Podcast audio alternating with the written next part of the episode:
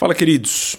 Essa é a Uma Horinha sobre Grana número 19. Eu espero que vocês estejam bem por aí. Por aqui tá tudo bem.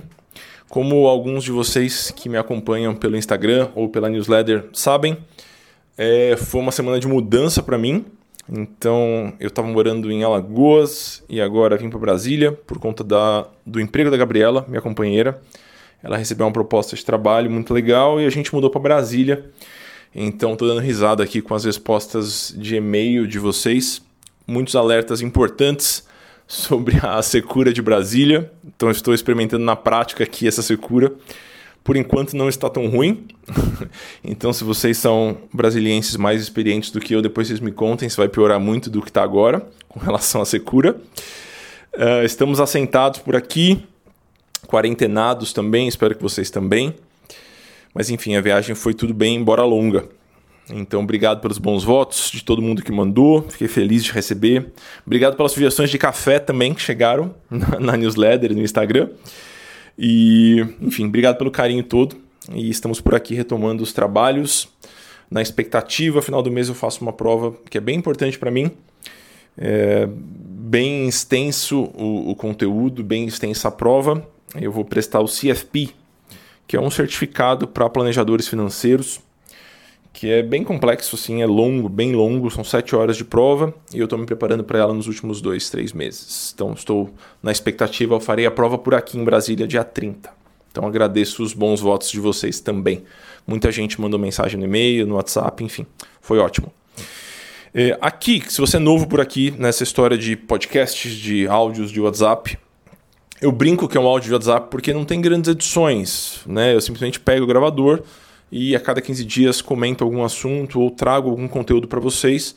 A ideia é só colocar o assunto na mesa sem grandes pretensões por aqui. Então é um espaço mais solto, com uma linguagem um pouquinho mais, mais solta e, e pé no chão. Eu geralmente trago um tema. Então, na semana passada a gente conversou sobre dinheiro a dois, foi muito legal. Na outra a gente tinha falado sobre dívidas, e, enfim, eu vou trazendo os temas, mas dessa vez eu fiquei com vontade de trazer uma pergunta, que é uma pergunta que eu não consigo responder no Instagram. Então toda segunda-feira eu abro a caixinha de perguntas no meu Instagram, as pessoas mandam perguntas, é super legal, a gente vai conversando, aprofundando um pouquinho os tópicos e é muito legal. É, mas essa resposta é um pouco longa, então e a pergunta é um pouquinho complexa também. Então eu resolvi dedicar um episódio inteiro para essa pergunta, é, porque é uma pergunta muito interessante. Então eu peguei aqui, toda segunda-feira ela chega e da última vez ela chegou da seguinte forma: investi e subiu. Devo vender ou não? Essa pergunta é muito boa porque para a gente conseguir responder ela da melhor maneira, a gente vai ter que revisar muitos pontos e entender muitos pontos. Então a gente vai trabalhar um pouquinho com ela aqui agora. Primeiro, uh, vamos colocar todo mundo na mesma página e vamos explicar um pouquinho sobre a composição de uma carteira de investimento. Ao contrário do que muita gente pensa, é, investir não é simplesmente escolher um investimento e colocar seu dinheiro lá, fazer a, a famosa aplicação que muita gente diz. Então, ah, eu, na minha aplicação do banco tem 5 mil reais, ou 10 mil reais, ou 100 mil reais, enfim. Não é bem assim que funciona na vida real. Uma carteira de investimentos, que é o que a maior parte das pessoas deveria buscar é, construir no decorrer da vida, na minha opinião, ela é composta por uma série de camadas. E cada camada vai ter ali alguns ativos, né? alguns, alguns investimentos, digamos assim. Então a gente vai ter uma camada mais líquida e com baixíssima volatilidade, ou seja, que não tem oscilação, não fica subindo e descendo o investimento, que é uma camada muito mais tranquila, muito mais sem graça e muitíssimo importante Algumas pessoas chamam essa primeira camada de reserva de emergência. Então é uma camada onde você não vai ter surpresa e você vai ter uma liquidez extrema. Ou seja, caso você queira sacar o dinheiro, você consegue sacar sem nenhum problema. E você vai ter outras camadas, né, que vão ter outros propósitos. Alguns são investimentos de longuíssimo prazo, então às vezes você compra um título que o vencimento é muito longo. Quando eu falo que o vencimento é longo, quer dizer que você vai reaver esse dinheiro corrigido de acordo com algum índice de, de rentabilidade, de correção, é, dali a alguns anos. Você vai ter uma camada da sua carteira onde você vai ter volatilidade. Então, você vai comprar, investir, comprar ativos, né, cotas de fundos de investimento ou papéis mesmo, é, que oscilam. Então eles vão subir e descer. O valor desses ativos varia todo dia ou todo mês, depende da, da categoria do investimento. Então a gente vai compondo essa carteira com uma série de ativos que vão ser organizados em camadas. No nosso cenário aqui, a pergunta é: ah, a pessoa foi lá e investiu, montou a carteira de investimentos dela, uma das camadas ou a carteira inteira subiu muito por conta de algum fator que aconteceu no mercado, não sei. Vamos pegar um cenário super real, né? A pessoa, ah, mês de março desse ano, começo da pandemia, mercado uma loucura, tudo uma loucura, ninguém sabia muito bem para onde que as coisas iam, estava é, tudo super no escuro e a bolsa de valores caiu, caiu muito. Então foram vários dias com o chamado circuit breaker. Então, uh, quedas sucessivas, o valor da, dos, das ações, o valor dos fundos de investimento, das cotas dos fundos de investimento caíram muitíssimo. Essa pessoa falou: agora é minha hora, vou comprar. E ela foi lá e colocou um dinheiro nessa, nesse fundo de investimento em ações ou nessas ações. O que, que aconteceu em abril, maio, junho, até agora ainda está rolando um pouco? Esses investimentos estão subindo, estão valorizando. Então, de certa forma, corrigindo a queda que aconteceu em março. E essa pessoa às vezes colocou 5 mil reais e agora ela está vendo 6 ou 7 lá. E ela fala, meu Deus, vendo ou não vendo? Essa resposta ela não é tão objetiva e tão direta assim. E é por isso que essa pergunta é tão boa. Porque a gente vai ter que pensar em alguns pontos para decidir se vende ou se não vende. Um ponto muito importante que eu acho que ele é subvalorizado no mundo dos investimentos. As pessoas acham que o mais importante é entender a parte técnica e não é. E esse ponto é o objetivo dessa carteira de investimentos ou desse investimento em específico. Então, para que, que eu estou comprando esse negócio? Por que, que eu estou colocando meu dinheiro lá? Para quando que eu vou precisar desse dinheiro? Então, se a gente não tem alguma clareza do objetivo desse investimento, a gente está sempre no escuro. Não dá para a gente saber se tem que vender ou se não tem que vender, porque a gente não sabe o motivo né, pelo qual a gente está investindo. Então, se você colocou 5 e agora tem 7, e seu objetivo era viajar no final do ano, pelo amor de Deus, vende esse negócio. Investiu errado, para começar, é, porque não devia ter colocado é, um investimento tão arrojado para um dinheiro que você estaria é, necessitando ou gostaria de contar por um prazo tão curtinho como o final de ano. Mas uma vez que o objetivo é esse, é um objetivo de curto prazo, valorizou, pelo amor de Deus, tire diante de lá. Não fique correndo risco à toa. Agora, se o objetivo, ah, vamos supor um objetivo mais longo aqui. Ah, eu gostaria de ah, comprar minha casa daqui a 15 anos, né? E aí eu investi ali, coloquei um pedacinho do meu dinheiro em renda variável. Valorizou horrores, então subiu nesse meio tempo. Devo vender e colocar o dinheiro em outro lugar? Provavelmente não. Por quê? Porque quando a gente monta uma carteira de investimentos, a gente estabelece uma estratégia. Então, deveria estabelecer uma estratégia, pelo menos. Então, a gente está lá comprando os nossos ativos, guardando o nosso dinheiro, investindo da melhor forma. E a gente deveria ter uma estratégia por trás disso. E uma estratégia não precisa ser algo necessariamente muito complexo, muito complicado. No último texto que eu publiquei é, no Valor Invest, isso foi no mês de junho, o texto era: Já fiz minha reserva de emergência e agora? E aí eu lá no meu Excel, com a minha habilidade artística próxima do zero, montei uma espécie de bolo de casamento.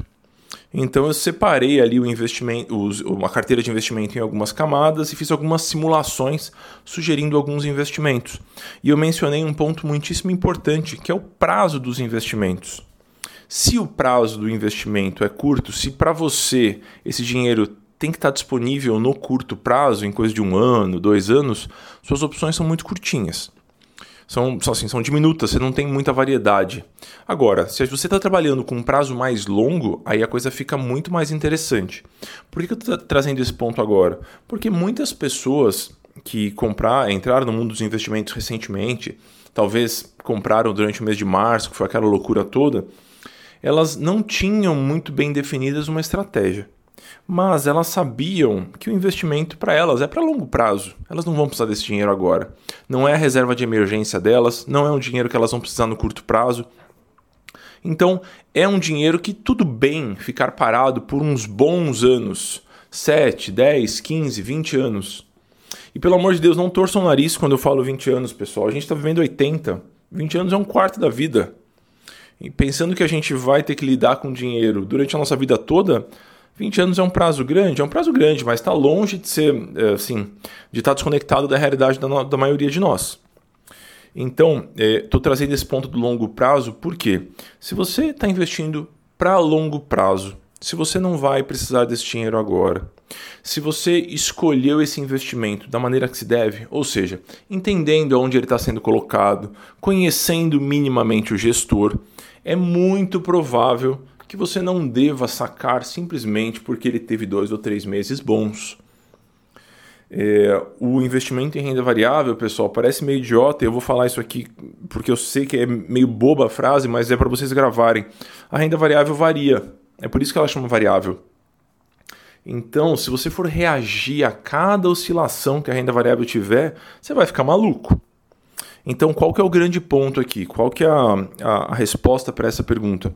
Se você está investindo de acordo com uma estratégia bem definida, e eu vou comentar um pouquinho mais sobre isso daqui a pouquinho.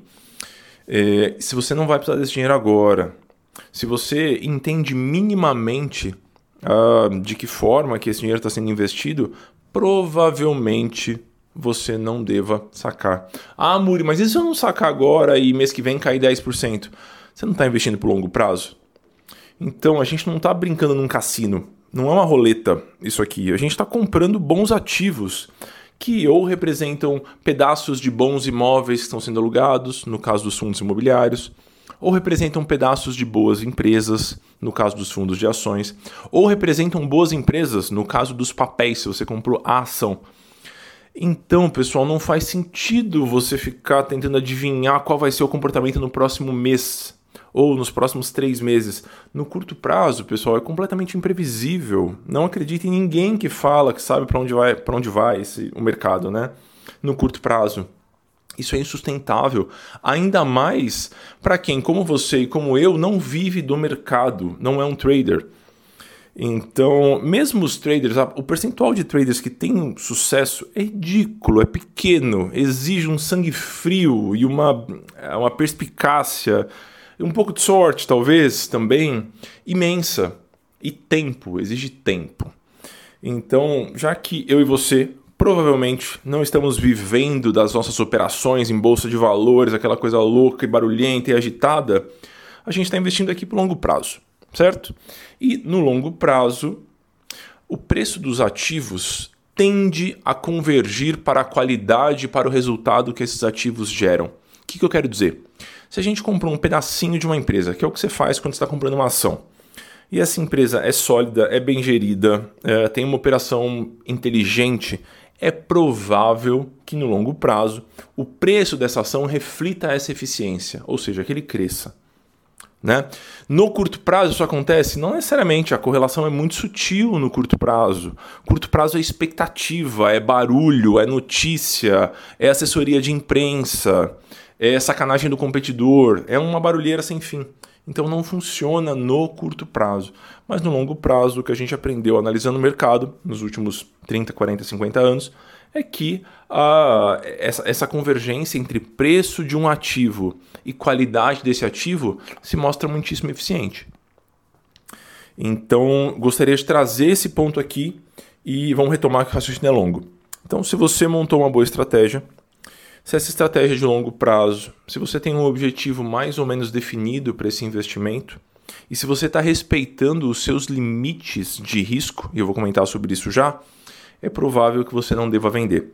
O que você quer dizer com esse limite de risco, Amuri? Vamos lá, vamos pensar na composição de uma carteira de investimentos básica. Ah, eu vou ter um pedação que é baixíssimo risco, porque é um dinheiro que eu posso precisar, que eu quero ter à mão, que eu não quero expor, que eu não quero ter dor de barriga, não quero passar calor. Então você tem lá é, uma carteira de 10 mil reais, e aí você separou um pedaço que vai ser uma reservinha mais rápida ali que você tem, e aí você escolheu o Tesouro Selic para 8 mil reais.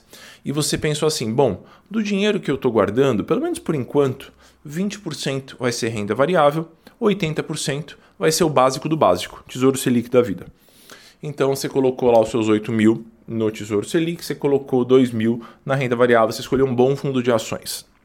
Você seguiu meu conselho, não fez o, o stock picking, que é comprar ações direto na Bolsa de Valores, você comprou um bom fundo de ações para esses 20% da sua carteira, que hoje são 2 mil reais, né? são representados por 2 mil reais. E aí passou março, abril, maio, junho, esses 2 mil reais viraram 2.800. O que, que você vai fazer? Você vai ficar feliz. Vai ficar olhando todo dia para isso? Não. Vai vender isso agora? Provavelmente não. Por quê? Porque esse investimento é de longo prazo. Renda variável no curto prazo, pessoal, só dá dor de cabeça. Não entrem nessa, é meu conselho. Não entrem nessa. Então, se, você, se esse investimento subiu e a gente está alinhado assim com as nossas expectativas, com os nossos objetivos, com a nossa estratégia, maravilhoso. Ah, Muri, mas ó, é, eu estava combinando de ter 20% em renda variável e 80% em renda fixa, investimentos mais básicos. Agora eu tenho mais do que isso em renda variável, né? Porque a camada de renda variável subiu. E agora, o que, que eu faço? Se a gente fosse levar essa estratégia ao pé da letra, provavelmente o que você deveria fazer é vender a renda variável, um pedacinho da renda variável, né, para você se manter sempre nos 20%, né, a sua exposição a risco chegar no máximo a 20%. É difícil de organizar essa logística na prática. Por quê? Porque se você comprou um fundo de ações, esse fundo de ações, na hora de você sacar, tem uma carência. Então, ah, eu saco agora e o dinheiro vem depois de 30 dias. E nesses 30 dias muita coisa pode acontecer. Então é difícil fazer esse balanceamento no mês a mês. Vender o que subiu é, para comprar mais da outra camada e manter a carteira balanceada. Então o que, que a gente costuma fazer? Né? Qual que na maior parte das vezes é um, é um caminho viável para a maior parte das pessoas? Né? Ao invés de fazer esse ajuste fino mês a mês, do tipo, ah, tá mais de 20% em renda variável, vou vender para não extrapolar esse limite. É, é, mais interessante, na minha opinião, é, ao invés de você fazer essa venda, você simplesmente compra mais dos outros ativos. Então, ah, eu tenho 10 mil reais separado, coloquei 2 na renda variável, 8 mil em renda fixa. É, e agora eu tenho, posso guardar mais 500 reais ao invés de você separar esses 500 reais em renda fixa e em renda variável, já que a carteira está um pouquinho desbalanceada, você vai comprar só renda fixa. E com isso, você dilui a sua camada de renda variável, de modo que a gente fique mais próximo daquela proporção que a gente entendeu lá atrás que era ideal, que no nosso cenário aqui hipotético é 20% em renda variável, 80% em renda fixa. Deu para entender? Talvez tenha dado. Estou em dúvida aqui se eu falei demais e se foi meio confuso. Então vou retomar muito rapidamente. Um caminho eh, na talvez com uma gestão um pouquinho mais profissional e um pouquinho mais ágil, que não é acessível para todo mundo hoje, a gente faria o rebalanceamento dessa carteira. Então a gente venderia a parte de renda variável, um pedaço dela, e compraria renda fixa de modo que a carteira se balanceasse nessa operação, nessa compra e nessa venda. Como a gente aqui está lidando com o mundo real e com finanças do dia a dia, pessoas normais que não vivem no mercado, não acompanham todo dia e tudo mais, a melhor coisa a fazer para manter essa carteira rebalanceada é simplesmente comprar do que está faltando. Então eu não quero ter só 20% em renda variável, hoje eu estou com 23%. Se eu comprar mais do outro, é natural que esse percentual de renda variável caia. Aí a matemática faz a mágica e a gente consegue manter a carteira rebalanceada dessa forma. Isso tudo, pessoal, partindo do pressuposto que você comprou seus investimentos em renda variável, fez ali os seus investimentos, sabendo mais ou menos o que estava fazendo. Então, você não colocou lá o dinheiro que você vai precisar para pagar a escola da sua filha, você não colocou lá o dinheiro que você vai precisar para viajar no final do ano. Então, você colocou lá um dinheiro que, com sorte, é para o longo prazo e você não espera mexer nos próximos anos. Então é uma estratégia que se prova, na minha opinião, muito eficiente. Beleza? Deu para entender? Então vamos lá, vou avançar um pouquinho mais. O que, que é a carteira de investimentos? A gente costuma chamar de portfólio também. Então eu tenho ali um portfólio de investimentos. Essa estratégia realmente básica e uma, é uma simplificação grosseira de uma gestão de carteira que eu estou sugerindo aqui, que eu costumo falar nos textos e tudo mais ela funciona bem para a maior parte das pessoas, porque ela demanda pouco esforço, ela demanda pouco cálculo, ela demanda pouca pesquisa. Então, com poucas horinhas ali, você vai entender mais ou menos como essa mecânica funciona. Dê uma olhadinha nos meus últimos textos, caso você não, não esteja muito familiarizado com isso e queira montar a sua carteira de investimentos. Em especial esse último texto que eu mencionei agora, do Já Fiz Minha Reserva de Emergência e Agora. Por que, que eu estou falando que é uma simplificação grosseira? Porque existem uma série de teorias econômicas absurdamente refinadas e inteligentes para fazer a gestão é, desse portfólio, para saber o que, que eu coloco de risco aqui e o quanto eu coloco na renda fixa sem volatilidade e o quanto eu imobilizo. Existe toda uma, uma ciência por trás disso e de maneira nenhuma eu estou me propondo a substituir essa estratégia ou, enfim, propor alguma uma rota paralela. Eu estou sugerindo uma simplificação que é aceitável para a maior parte das pessoas. Eu acho importante vocês terem familiaridade com isso, porque caso vocês não montem as próprias carteiras de vocês, não organizem os próprios investimentos de vocês, pelo menos vocês vão ter mais bagagem para discutir com quem está montando. Então, isso assim, eu estou cansado de ver os alunos do Dinheiro Sem Medo. cansado, modo de dizer. Fiquem à vontade para mandar, pessoal. Os alunos do Dinheiro Sem Medo, meu programa de acompanhamento, é, direto mandam as carteiras que os assessores da corretora montam. Então, a Muri, meu assessor da corretora montou essa carteira assim, assim, assado, e eu queria saber se funciona, se não funciona, queria que você comentasse. Então, se você entender minimamente essa mecânica, fica muito mais fácil de você discutir com essa pessoa. E aí, talvez, quando você pegue a carteira de investimentos que ele te mandou, você vai falar assim: então, eu estou vendo aqui 40% em exposição à volatilidade eu acho isso um pouco demais. Por que, que você está colocando assim? Então, só o fato de você fazer boas perguntas já vai te colocar em outro lugar. Dá para você discutir com muito mais propriedade. E aí você vai fazendo os seus ajustes. E aí, nos próximos aportes, você vai, de certa forma, balanceando essa carteira. Eu não estou entrando aqui é, nas teorias mais refinadas, que servem muito mais para o mercado de ações é, e que são assim largamente utilizadas pelos fundos de investimento. Então a gente está deixando esse balanceamento mais eficiente, esses conceitos mais refinados para os fundos de investimento, que provavelmente vão fazer isso com muito mais competência do que a gente. Se você tem um pouquinho de curiosidade em entender um pouquinho mais esse assunto, ele é fascinante, é super interessante. Se você gosta de matemática, esse assunto é, assim, é o supra-sumo, super interessante mesmo. Você pode pesquisar o trabalho do Markowitz que é um nome mega conhecido no mundo dos investimentos. Ele ganhou o Nobel em 1990 e a principal, o principal ponto que ele trouxe, né, ele trouxe uma série de contribuições para a construção de carteiras de investimento, uma série de estudos. Então, se eu colocar tal ativo, ativo é um pedacinho de uma empresa, ou uma cota do fundo de ação, ou enfim se eu colocar tal ativo com tal ativo numa carteira de investimentos na proporção de 50% para um, 50% para outro, eu vou ter tal comportamento. Se eu colocar 40% desse e 60% desse, eu vou ter tal comportamento. Trazendo isso para a nossa, nossa realidade aqui, ah, se eu colocar 10% num fundo de ações e o restante em tal, em tal título do tesouro, qual comportamento eu vou ter? Qual que é a combinação mais eficiente? Qual que é a proporção mais eficiente?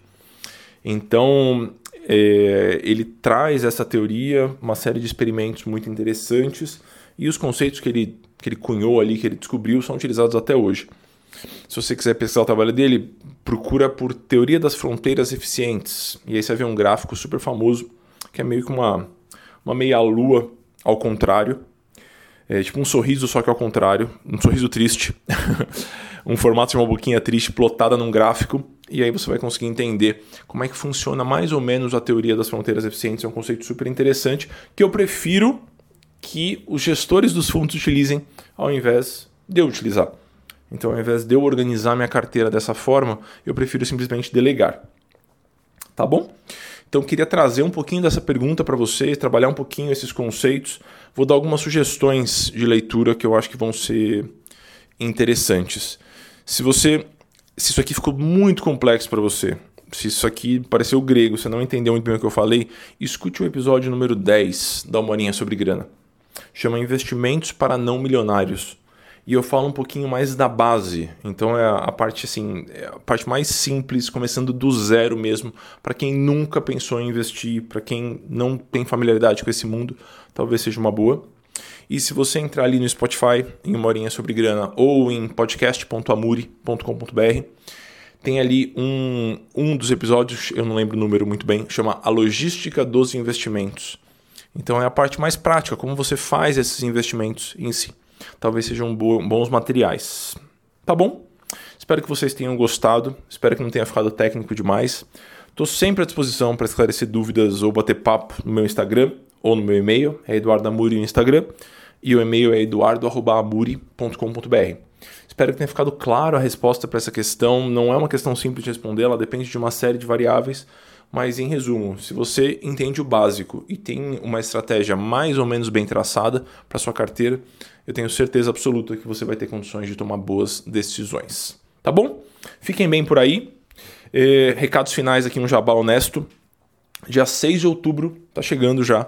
Eu abro vagas pro Dinheiro Sem Medo e pro Finanças para Autônomos. Então são meus programas de acompanhamento, são minha maior aposta disparadamente em termos de impacto e profundidade e alcance.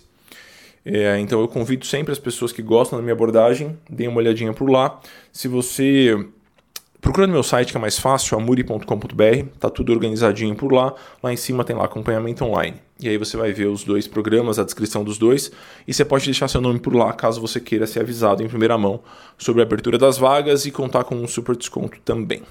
Tá bom? Fiquem bem por aí, queridos. Qualquer dúvida eu tô por aqui e um beijo e boa semana.